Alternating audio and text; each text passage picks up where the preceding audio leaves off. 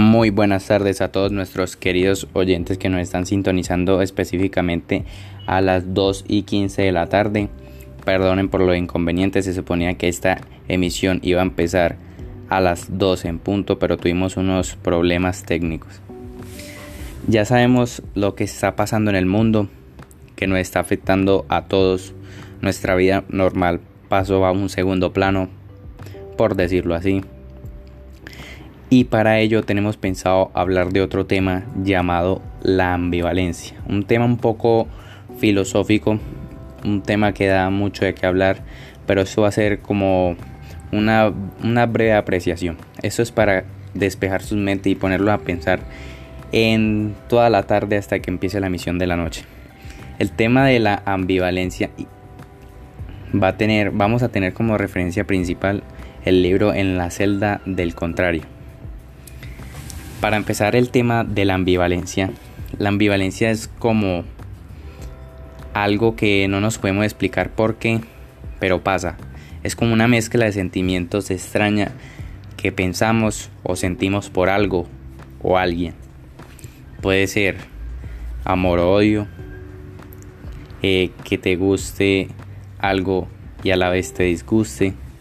Es algo en lo que no puedes encontrar aquel punto medio o no te puedes inclinar porque te guste o no te guste de una buena vez. Es imposible para ti. Eso más o menos viene siendo la ambivalencia. Al ser humano eh, puede que no se ponga a pensar sobre esto, pero esto es demasiado común. A ustedes no les ha pasado que aman a una persona, pero al mismo tiempo la odian, ya sea por alguna acción que hizo, pero igual le siguen guardando aprecio o por muchas otras cosas. Pero el día de hoy vamos a tomar como ejemplo más al libro, vamos a involucrar al libro, no tanto a nuestras vidas personales. El libro eh, nos habla mucho y nos da mucho de qué hablar, ya que en él podemos autodescubrirnos a nosotros mediante la historia de nuestro protagonista llamado Farouk, el hombre del camino, mejor dicho un hombre que va descubriendo cosas nuevas, que va experimentando sentimientos que nunca antes creyó que iba a experimentar, pero los experimentó, cosa que también lo podemos reflejar en nuestras vidas, cosas que pasan inesperadamente. Mientras que Farouk íbamos leyendo el libro y nos vamos nos vamos metiendo en él, nos vamos adueñando de, de aquel libro nos damos cuenta que en verdad no nos conocemos y en verdad nos falta demasiado por descubrir sobre lo que son los pensamientos en general. Porque es muy difícil creer que te puede gustar y a la vez no algo. Es muy complicado de creer.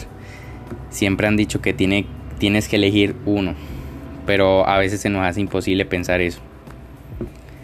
Y esta es nuestra pequeña introducción eh, por el momento vamos a cortar la emisión, pero si quieren seguirnos escuchando, estamos abiertos a las 8 y media de la noche, o a las 8 más o menos, eh, por si nos quieren seguir escuchando.